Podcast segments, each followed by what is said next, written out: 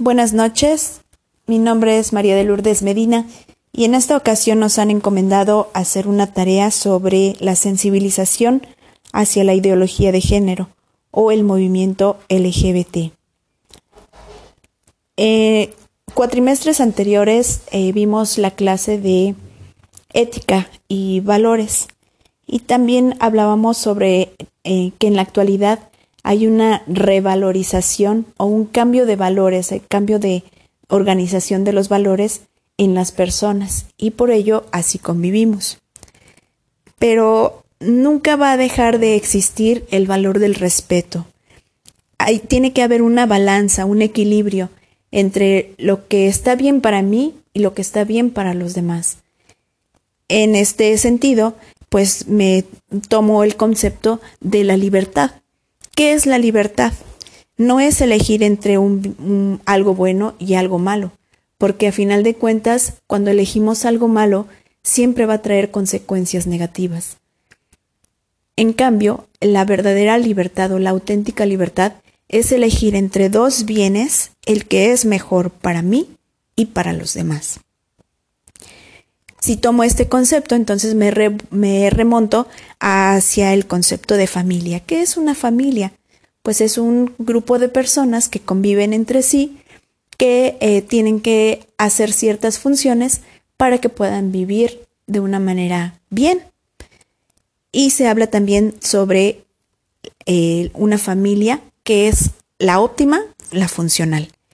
Si transportamos el valor de la libertad, que es entre elegir dos bienes el mejor, en una familia sería elegir entre una familia funcional y una más funcional.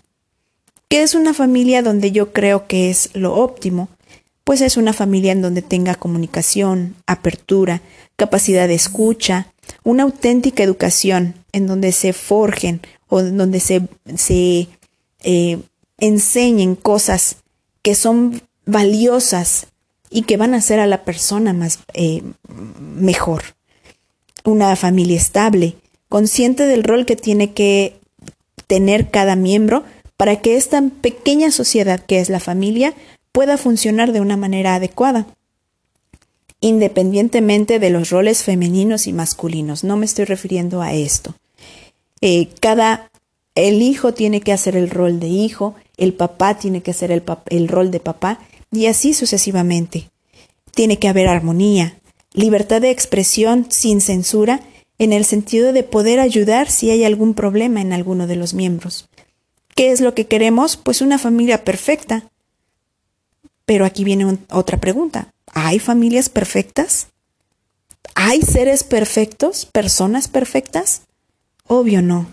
Somos únicos, que tenemos diferentes defectos y diferentes virtudes, que tenemos que convivir en sociedad, eso es un hecho porque somos seres sociables. Entonces, tenemos que tener esa conciencia de, de, tener la, clara la importancia que tiene una familia dentro de la sociedad. ¿Qué es lo que yo he, en qué he ayudado a mis alumnos? Mm, hacemos una pirámide en donde la parte más baja o la parte inferior de esta pirámide son las cosas materiales la tierra, el agua, el sol, eh, todo lo que no tiene vida. Después de ahí vienen las plantas que tienen una función más grande y esta función pues les ayudan a, se sirven de la, del nivel inferior. Después de, los, de las plantas están los animales, que ellos ya tienen más características, que se pueden desplazar y que pueden conseguir sus propios alimentos, pero necesitan de los niveles inferiores. Después de los animales somos las personas, porque en definitiva no somos animales. Tenemos esa fuerte potencia que es la razón, el razonar y por ende poder actuar para que todo lo que hagamos lo hagamos en beneficio propio y de los demás.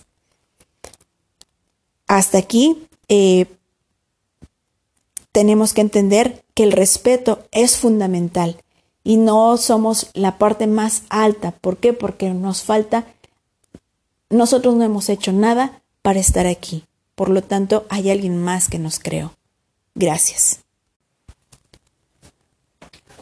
concluyendo el tema, en tanto no seamos sensibles a las necesidades de los demás, no vamos a poder tener una sociedad óptima, no vamos a poder fungir ese rol que nos compete para poder convivir en sociedad y ser activos y beneficiosos para esta misma.